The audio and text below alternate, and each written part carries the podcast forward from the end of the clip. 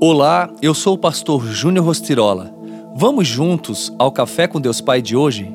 Sirva com amor ao próximo. O Senhor conceda misericórdia à casa de Onesíforo, porque muitas vezes ele me reanimou e não se envergonhou por eu estar preso. Pelo contrário, quando chegou a Roma, procurou-me diligentemente até me encontrar.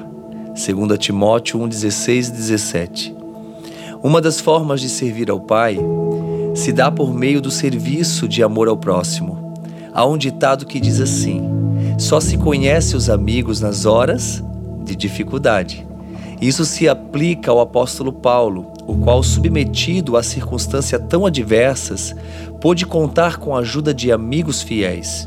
E essa lealdade para com o servo de Deus é retribuída por meio de bênção a toda a casa de seu benfeitor. O que dizer de nós?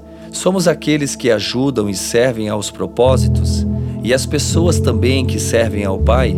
Ou somos aqueles que os abandonam nas primeiras dificuldades? A resposta a essa pergunta pode dizer muito. Há pessoas com quem, de fato, podemos contar nas horas difíceis, assim como aqueles que sairão pela tangente. E nem notaremos sua ausência quando formos assolados por dias difíceis. Trago à memória que, ao final de 2020, um pastor amigo muito importante em toda a minha trajetória perdeu sua esposa em virtude de uma doença. Mesmo com a distância de cerca de 800 quilômetros entre nós, liguei para um amigo que pudesse me acompanhar naquele momento tão difícil. E saímos ainda na madrugada em viagem, tão somente para estar ao seu lado naquele momento de luto.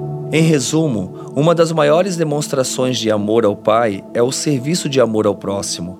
Pois, como nos foi ensinado por meio das Escrituras, quando amamos ao próximo, revelamos que verdadeiramente amamos a Deus.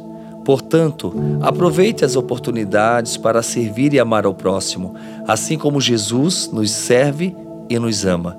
E a frase do dia diz assim: A maior prova de amor que você já recebeu veio de Jesus. Isso é motivo suficiente para amar. Pense nisso e tenha um excelente dia. Oremos. Pai, em nome de Jesus eu oro em favor dessa vida, para que ela ame como Jesus amou.